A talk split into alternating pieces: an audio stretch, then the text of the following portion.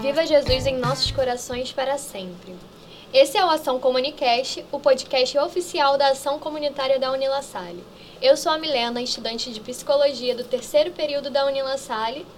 E estou aqui também com a minha amiga que também veio entrevistar. Pode se apresentar. Eu sou a Renata, galera. Eu tô no primeiro período de História, também na Unila Salle. E estamos aqui com as nossas convidadas, a Júlia e a Lívia. Lívia, se apresenta, por favor. Gente, bom dia, boa tarde, boa noite. Sei lá que horas você está ouvindo esse podcast. Eu sou a professora Lívia Ribeiro, coordenadora do setor de ação comunitária. Hoje, não como entrevistadora, como entrevistada. Vamos ver o que, que essa galera aprontou pra gente aí hoje. E aí, Júlia? Eu sou a Júlia, sou estudante de serviço social terceiro período da UF e vim aqui contribuir um pouco com o debate de hoje com vocês. Hoje o nosso tema é sobre o título de eleitor para os nossos adolescentes, que sabemos que está em alta, está faltando nove dias para os adolescentes se empenharem a tirar o, o, título de eleitor, se eu não me engano, vai até dia 4 de maio, é, para você poder tirar o título de eleitor. E a gente ainda está com, com...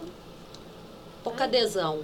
É, pouca, pouca adesão. adesão mesmo para os adolescentes quererem tirar o título, então nós viemos trazer esse debate aqui. Exatamente. É, nossa primeira pergunta, na verdade, é sobre a, a diferença de interesses entre os adolescentes de antigamente e de hoje em dia.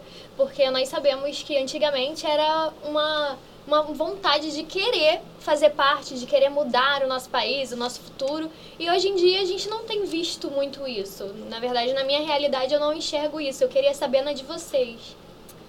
É assim, eu sou mais velha, né? Tô com quase 40 anos. Eu, quando fui votar adolescente, era uma angústia, assim, para os meus colegas tirarem título. É, eu acabei só tirando aos 18, porque eu faço aniversário no final de outubro. Então, na primeira eleição, eu ainda não tinha 16. Na segunda, eu já tinha quase 18. Então, fiquei exatamente nesse, é, nesse período em que você ainda não tem idade. Quando já tem, já é quase 18. Então, quando fui tirar o título para votar a primeira vez, já estava quase nessa idade. Uh, o que, que eu percebo como professora que trabalha com adolescentes, né? Um desinteresse político. E eu que trabalho com história, sociologia, filosofia, projeto de vida, gasto uma energia enorme tentando dizer para eles a necessidade da participação individual, né? Uh, esse comprometimento com o que é comunitário, assim. Uh, a minha leitura é que diante de uma sociedade tão individualista e, e da individualização das questões, assim, aquilo que era para ser individual passa a ser individualizado. Então, eu tenho uma questão de identidade. Ok, isso é individual. Mas a tua luta é coletiva. Né? Ah, eu tenho um problema de grana. É, ok, é individual, mas a tua luta deveria ser coletiva eles têm muita dificuldade em perceber a força do coletivo. Né? É, isso, isso é o que mais me chama atenção em sala de aula. Assim. Como é difícil, e, e quando eu comparo com a minha geração, nunca achei que eu ia dizer isso, né? No meu tempo. no meu tempo.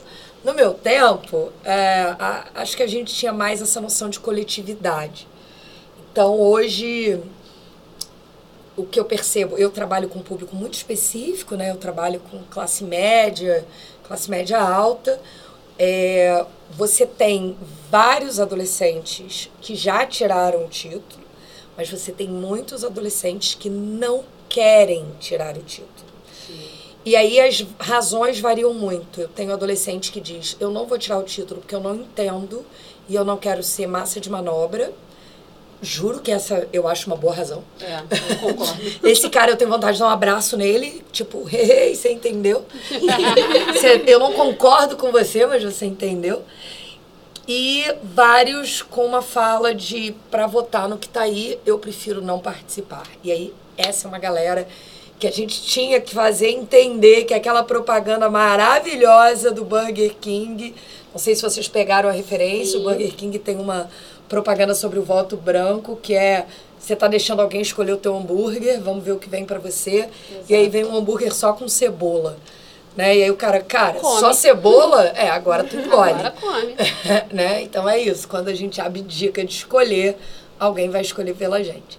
E aí, só para dar um toquezinho de filosofia, né? Você é livre para escolher não votar e passa a ser escravo dessa escolha, Sartre. Exatamente. Toda vez que você for livre e escolher, ainda que você escolha não escolher, você vai estar assumindo os efeitos da não escolha. É, você falou sobre uma coisa muito interessante das pessoas não entenderem a força do coletivo.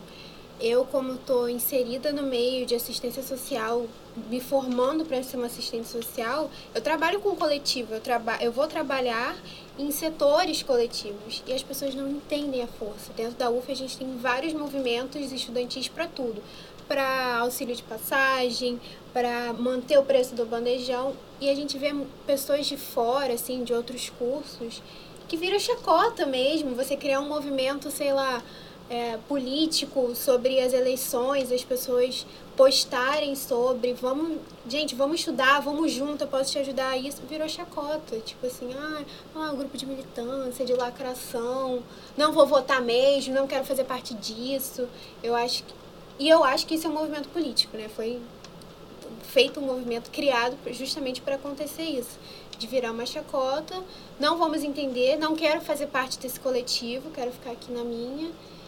E quando sofrer as consequências, vão haver, vão haver reclamações sem entender ainda a, a importância disso, desse, desse aglomerado de pessoas e não entender em que lugar, porque querendo ou não, todo mundo faz parte de um certo tipo de coletivo, né? Principalmente classes é, mais baixas, sejam de minorias. Então isso é um, eu acho que é um fator realmente que agrava muito as pessoas não, principalmente os adolescentes, que é a nossa pauta, não tirarem o título e permanecer nessa do voto branco, voto nulo. Essa percepção, né, de que é um movimento político para a apolitização, né? Isso é claro, né? Acho que a gente precisa falar disso. Sim. Aí, tu que tem 15, 16, 15 não, que tu não pode fazer nada dessa vida ainda. Tu que tem 16, 17 anos, você não está sendo convencido a não votar porque as pessoas querem teu bem. Você está sendo convencido a não votar porque elas querem que você não entenda o que está acontecendo, né? Isso é um projeto político de não participação. E aí, é, vocês que estão em psicologia, história, serviço social, gente, o nosso papel é incomodar, né? Meu papel em sala é dizer para o meu aluno assim: tênis que você veste não é uma escolha real. Né? Assim, não é uma escolha real. O fato de você estar estudando aqui, não sei se é uma escolha real. Então, que escolhas você já começa a fazer? E aí eu, eu vou mexer um pouquinho com, com o psicológico deles, né? Quero tanto ser livre, né? Quero tanto ser dono de mim, quero tanto assumir a minha vida, afinal de contas, meus pais não me deixam, complete a lacuna com a sua reclamação do dia. É, e aí, na hora de assumir uma responsabilidade. Eles tiram um copo fora. Eles não querem. Não. Né? Assim, eu não quero essa responsabilidade. Ah, peraí, peraí, peraí. Tu quer todas as outras coisas, mas não quer a responsabilidade? Não tem amadurecimento sem responsabilidade. É, eu vou me arriscar dizendo que nós somos a geração, essa geração está vindo de adolescente para maioridade, que são reconhecidos como os mais militantes. E essa falta de interesse na política hum, acaba preocupando, tipo, até quanto nós somos militantes e não queremos fazer parte da política. Queria saber mais a opinião sobre vocês. Se, em geral, vocês veem os adolescentes interessados ou realmente não há interesse?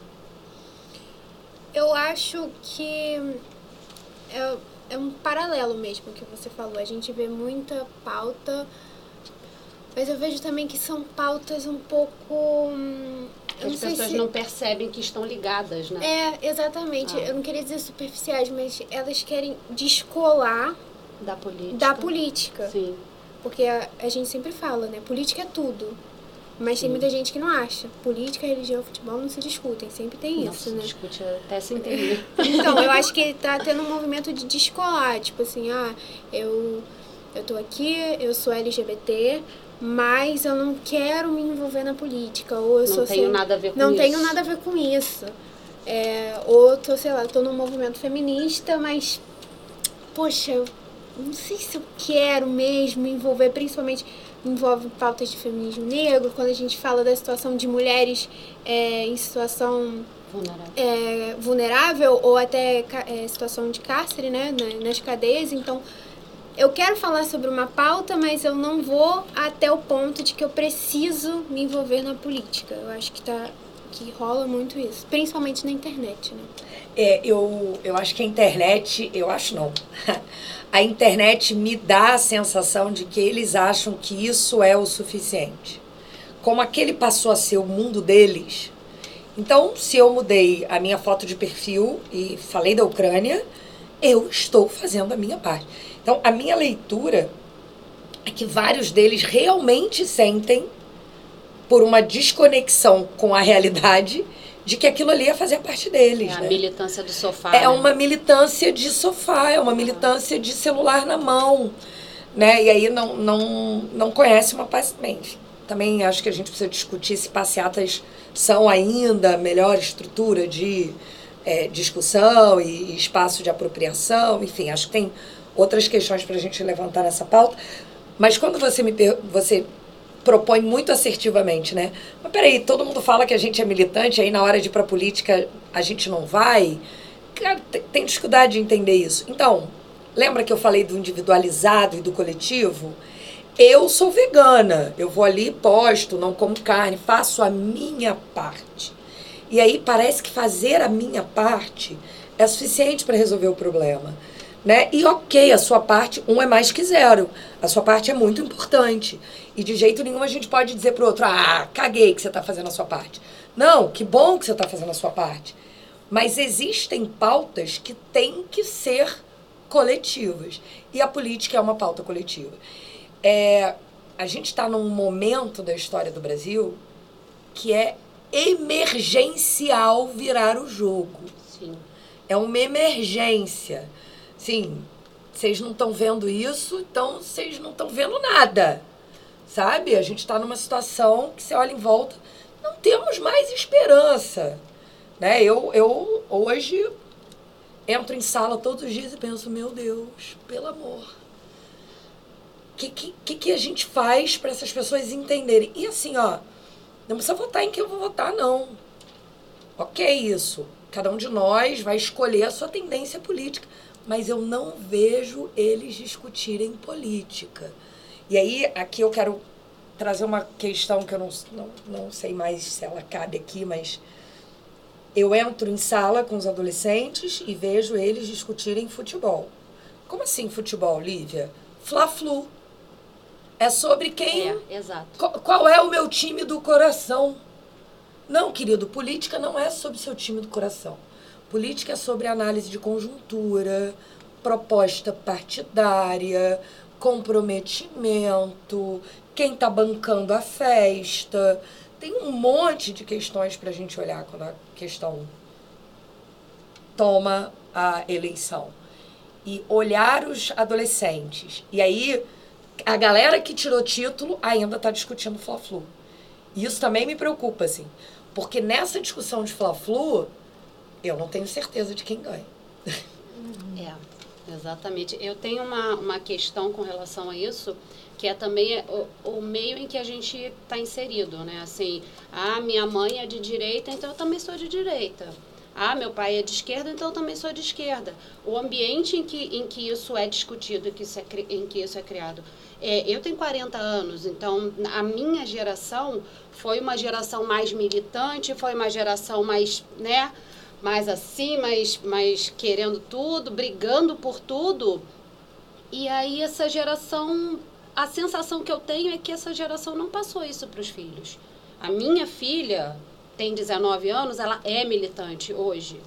Mas eu não vejo os filhos dos meus amigos. A minha sobrinha é militante hoje, mas eu não vejo os filhos dos meus amigos com essa mesma garra. Como eu não, com os adolescentes de hoje, que são os filhos dos meus amigos, vejo muito nessa vibe de que não, eu prefiro não me meter, porque afinal de contas, só porque eu sou gay, um exemplo qualquer. Só porque eu sou gay, isso não tem nada a ver com política. Ah, só porque eu não tenho dinheiro, isso não tem nada a ver com política. Então, eu, eu vejo isso é, de uma forma que também não foi passado. E aí a pergunta nesse momento seria como mudar esse cenário? Olha, no serviço social a gente tem uma, um pensamento de sempre olhar a história, o nosso passado, para tentar achar uma solução para o futuro. A gente sabe que houve esse tempo que as pessoas eram engajadas, principalmente, eu acho que pós-ditadura ali, que as pessoas estavam é, lutando pela volta da democracia. Foi um momento, assim, muito importante para a política brasileira. Mas se a gente, acho que analisar num contexto, eu vejo muito que a política ela nunca foi passada para a grande massa, sabe? Nunca foi feita para as pessoas entenderem. Tem termos de política que muita gente não entende. Meu pai, por exemplo, não entende, não, não terminou a escola, ele não entende, ele simplesmente não sabe. E aí também tem a questão da camada social, uma pessoa que trabalha, assim, é um trabalho totalmente explorado, não tem acesso, enfim. E aí a gente olhando nesse contexto, eu acho que parte de agora talvez não nessa eleição, mas a partir de agora, debates como esse serem passados para frente para esclarecer a importância. Eu acho que é, é isso, sabe? Como que agora, nesse momento, a gente vendo tanta baixa eleitoral, como que a gente pode mudar? Se, se foi passado por um tempo de, de revolução, é possível a gente passar por agora, né? Certeza. Mas é isso, é olhar é, o que, que aconteceu, principalmente no governo Bolsonaro, que eu acho que realmente foi o que ela falou. Houve um projeto para as pessoas não entenderem e usarem a política de chacota, assim, movimentos coletivos. É, a gente ter esclarecimento sobre isso e ser repassado. E ter força e não ter preguiça. Porque muitas das vezes a gente olha um discurso ou uma pessoa que não está falando uma coisa, sei lá, tão não vou dizer na nossa opinião, né? Mas tão congruente e a gente fala assim, ah, eu não tô com preguiça, sabe? Tô, tô exausto, mas é ir nesse debate, assim, e principalmente votar num governo que fale com as pessoas, que não fale com uma camada. É, então, assim, para quem está ouvindo a gente aqui agora e, e tá com essa vontade de, putz, eu sei, entendi a importância disso e quero mudar a cabeça de alguém. Qual é o seu conselho, Lívia? Para mudar a cabeça de alguém? Para fazer um adolescente votar. Diálogo e tem que pegar pela mão rápido e levar para tirar o título. Correndo. Não precisa pegar pela mão, não. Só entrar, só no, entrar site. no site. Muito rápido, gente. Em menos de cinco minutos tira o título de eleitor. Qual é o site? site? Pelo TSE.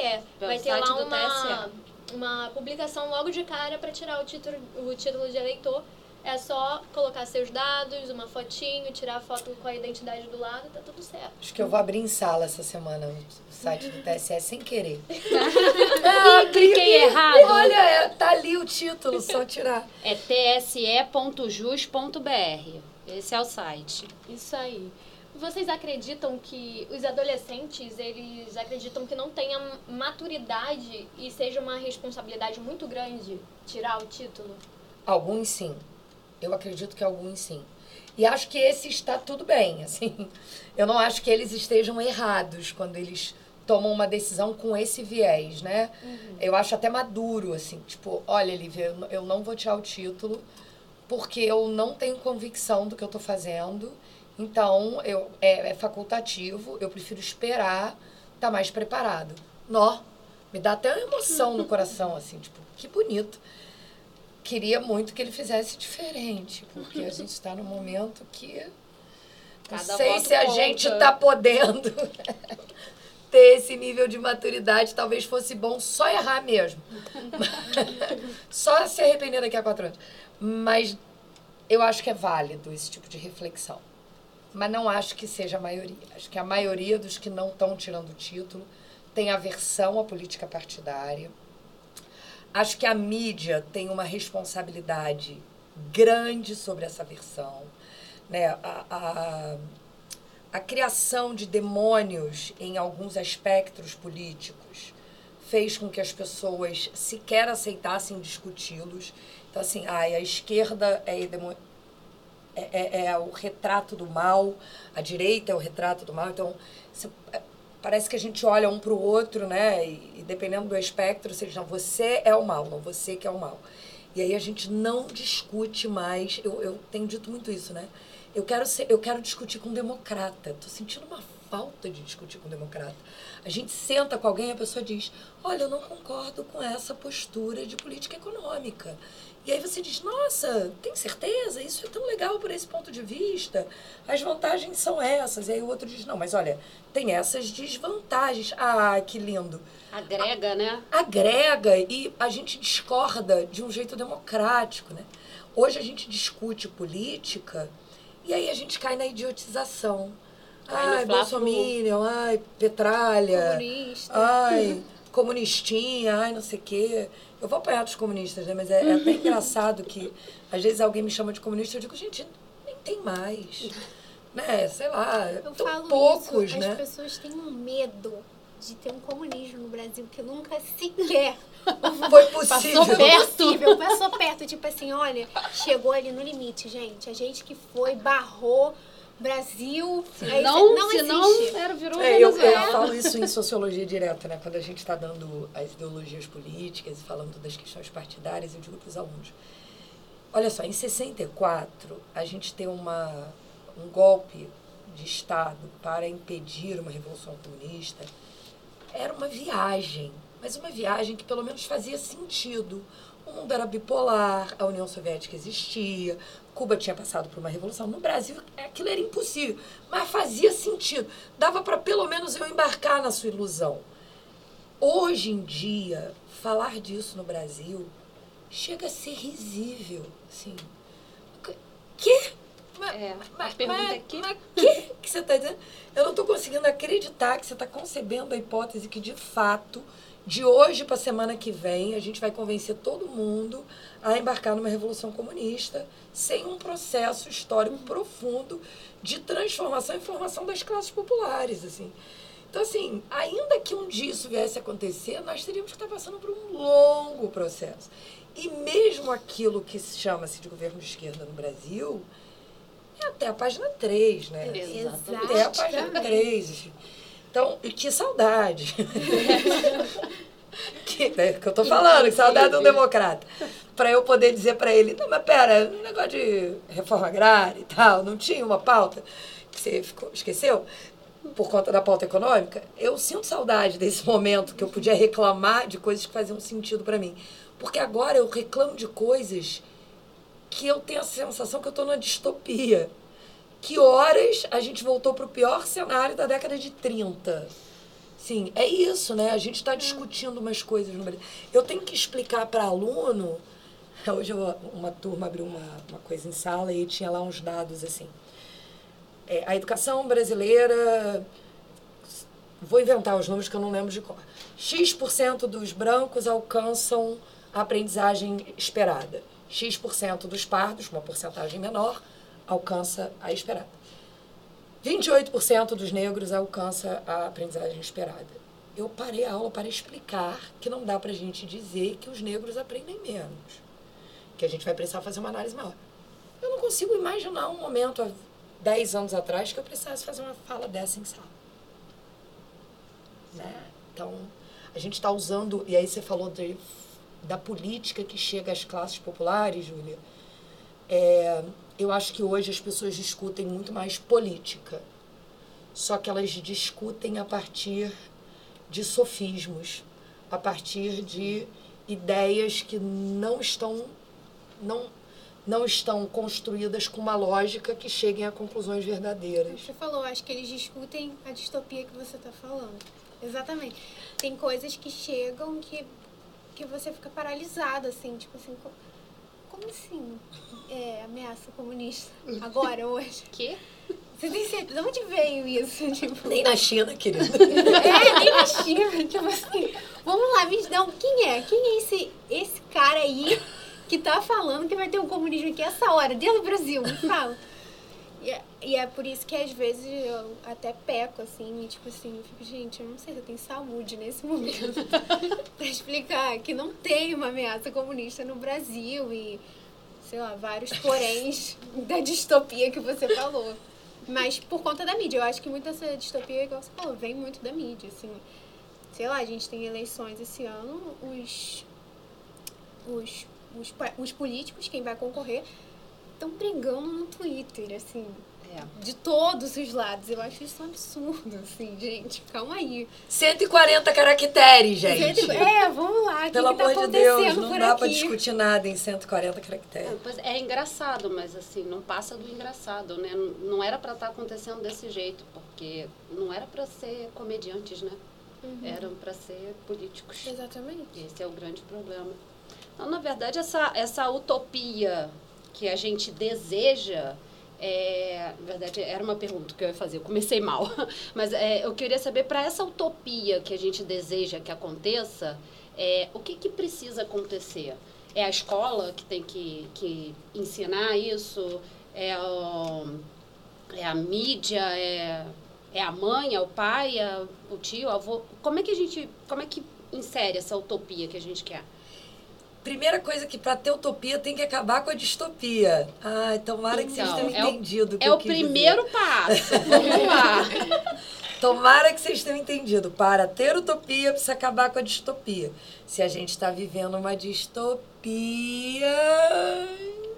Eu estou fazendo aquele símbolozinho com a mão que a gente troca a frase de lugar. Imagina eu fazendo isso. Então, acho que Acho que quando a gente fala de utopia, a primeira coisa que tinha que vir à nossa cabeça é que sociedade a gente sonha. E aí dá para a gente recuperar as pautas individualizadas. Né? Como é que eu aceito que nem as minhas pautas mais pessoais estejam contempladas? Então, no mínimo, você tinha que estar tá movendo sua bunda gorda do sofá porque você não está sendo atendido. Ah, mas eu acho que eu estou sendo atendido. Ah, não é possível. A não ser que você esteja comprando jatinhos que tiveram os impostos tirados. Você não tem como estar tá sendo atendido, querido. Vamos fazer uma conta. Volta na tua compra de mercado desse mês, pega de quatro anos atrás e vê o processo inflacionário. Aí olha para o teu salário, vê o processo inflacionário. Não tem como você estar tá sendo atendido. E eu tô falando só do teu próprio umbigo mesmo, nem tô trabalhando com coletivo ainda. E aí a gente vai falar de todos os discursos de ódio, todas as coisas que doem no corpo das pessoas, né? Assim, dos genocídios todos que a gente presenciou nos últimos anos, é, de, da, da desimportância do valor da vida, das piadas infames sobre aqueles que estão tendo a vida ceifada pelo que quer que seja. Não é para a gente fazer piada com a morte dos outros, né? Seja lá de quem quer que seja. Assim. Então, acho que a primeira coisa é entender que a nossa, o nosso desejo precisa estar tá vivo nessa utopia. E aí, então, ok, o que é que eu acredito? Eu acredito numa sociedade mais justa? Eu acredito numa sociedade mais igualitária? Eu acredito numa sociedade em que as pessoas estão compondo umas pelas outras, quem traz mais isso? Porque ninguém vai ser perfeito. Né? A galera não vai ter a referência, mas eu, eu falo isso direto, né? O mal do brasileiro é que a gente ainda está esperando um salvador da pátria. E isso não existe. Isso é uma herança portuguesa, né? Eles estão lá esperando Sebastião voltar até agora. Assim. Então, a gente precisa tomar cuidado para a gente não ficar nesse sebastianismo de que uma hora um herói vai voltar para nos salvar. Não tem herói. Não tem herói. A revolução tem que passar pela gente, a transformação passa pela gente. E aí sim, não tem utopia sem educação. Eu detesto ser óbvia nesse ponto, né? Mas entender também que educação não é só que acontece em sala de aula. Exatamente. Então, esse é um processo educativo, o podcast é um processo educativo. As militâncias de vocês nos espaços de internet são processos educativos e que daqui até outubro a gente faça política até no botequim, na chopada. Todo lugar é espaço da gente estar tá trazendo essa pauta do jeito menos chato possível, que ninguém aguenta mais a chatice, né? Tem que ser um pouco mais né? divertido. É. A briga que é difícil. Só adicionar um PS, saber muito bem onde a gente vai estar tá se educando, né? Para política. É, fontes são importantes, fontes, fontes são... seguras são importantes, né? Bom, eu queria ressaltar alguns dados que eu peguei é, falando sobre a Anitta, que a Anitta agora veio fazendo a campanha para que os Obrigada, adolescentes... Gabriela Priori. que, que os adolescentes se empenhem a tirar o título de eleitor. E só com, com essa declaração da Anitta, né, que ela até falou, ela brincou em um tweet dizendo, brincou não, não sei se é real, vai que, é, os adolescentes que, que fizeram 16 anos só iriam tirar foto com ela se apresentasse o título de eleitor. E a partir desse momento teve um, um grande avanço em, na questão de procura mesmo para os adolescentes é, tirarem o título. Foi 86,7% dos jovens, um aumento de, do, do mês Oh. passado. É, que eles fizeram o tí- o título, quase dobrou o, a porcentagem do mês anterior. Isso foi só 100 mil em uma semana. Então, teve uma grande procura através dela. É, E aí, eu peguei até uns dados que eu tentei procurar do Rio de Janeiro, mas eu não encontrei. Mas foi do Rio Grande do Sul, que lá tem 200, no- 297 mil pessoas com 16 anos e só 25 mil meninas e meninos que tiraram o título Menos de 10%. entendeu? Então, assim, é, eu queria trazer também esse debate de pessoas que não são da política, é, como as cantoras que eu sei que participaram disso, que foi a Anitta, Luísa Sons, se não me engano, o Pablo Vittar também é, fez parte. Então, eu queria saber de vocês, a opinião de vocês, essas pessoas que elas não são da política, mas estão colocando a evidência política ali para os adolescentes.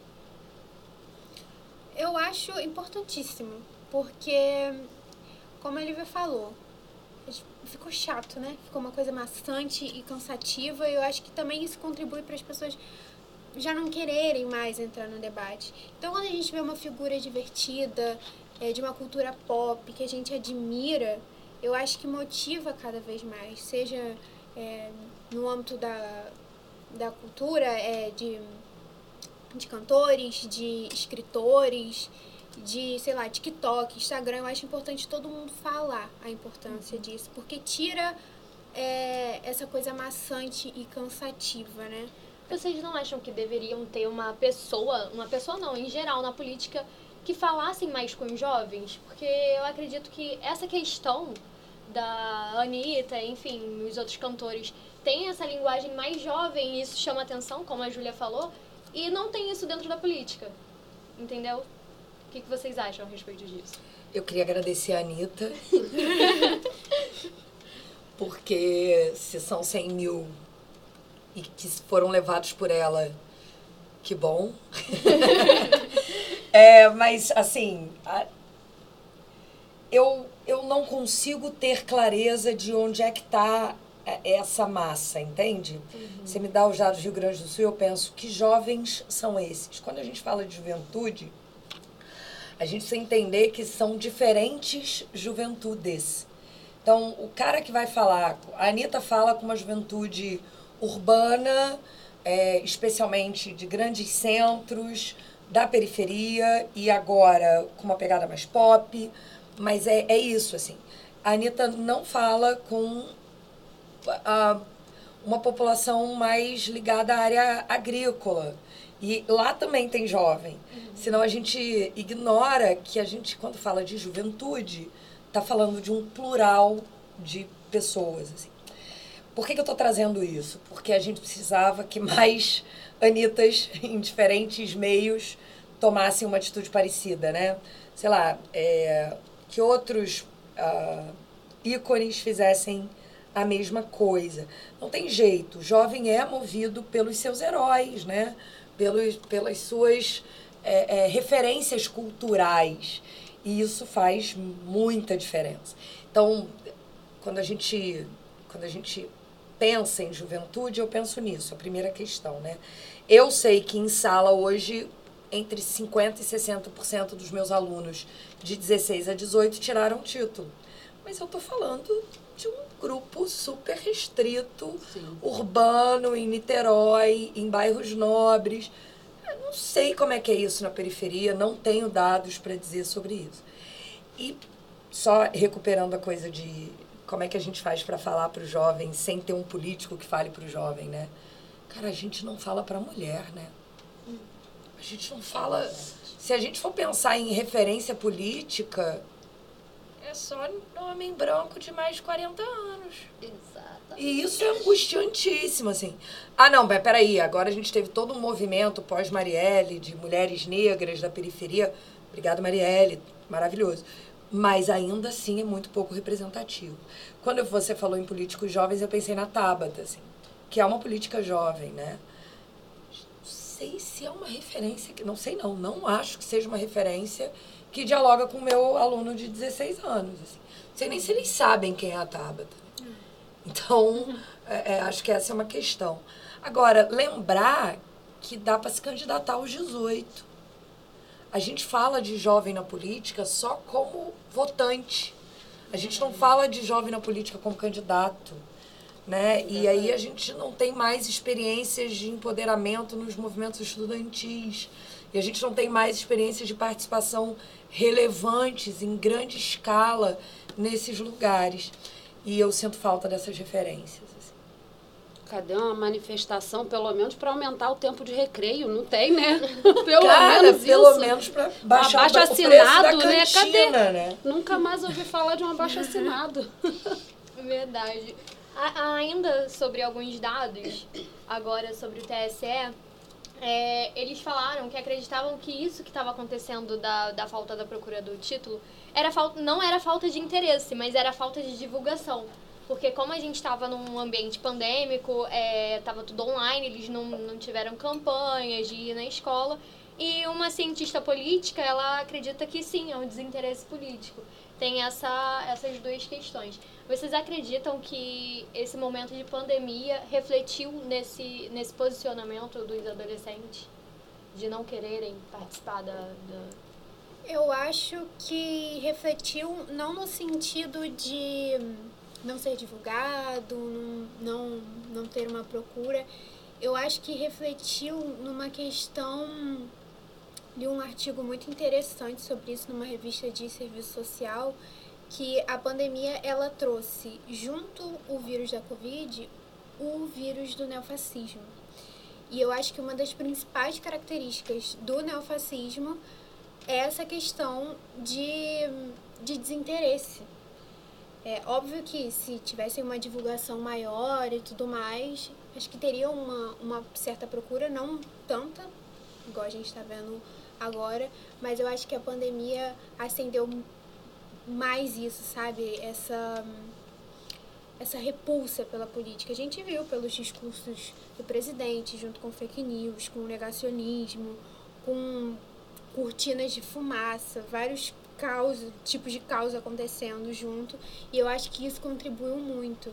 Era todo dia uma notícia, uma desgraça diferente envolvida com a pandemia, com a política brasileira, que tem uma hora que você não quer mais saber, eu acho, sabe? Tipo, por que, que eu vou me meter nesse meio? Como que eu me meto nesse meio para entender e votar no próximo ano. Eu não sei o que está acontecendo. Tipo assim, todo dia é uma notícia diferente, é uma decisão que vai, que volta.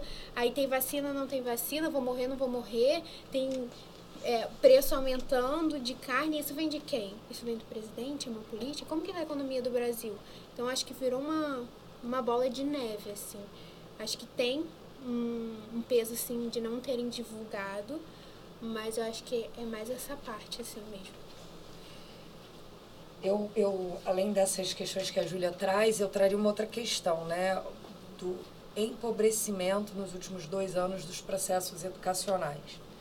Então, além da falta de campanha, eu acho que falta educação política, né? E educação para a política. É, os garotos mal estavam tendo aula, a grande maioria das pessoas não vivenciou nos últimos dois anos Sim, processos acadêmicos de qualidade. E isso impacta, porque se você tem um professor que está em sala te explicando sobre, e conversa com você, e, e traz as questões, ainda que ele tenha um distanciamento sobre a opinião política dele, ele está trazendo o debate político.